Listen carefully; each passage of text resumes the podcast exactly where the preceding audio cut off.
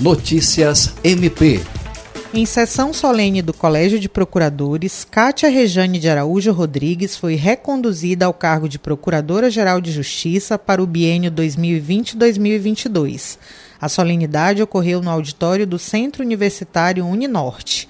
A cerimônia teve a presença do governador do estado, Gladson Cameli, autoridades e chefe dos três poderes, entidades e conselhos de classe, membros de outros MPs estaduais, membros do Conselho Nacional do Ministério Público, além de familiares e amigos. Em Poçada, Cátia Rejane reconduziu ao cargo de corregedor-geral o procurador Celso Jerônimo de Souza.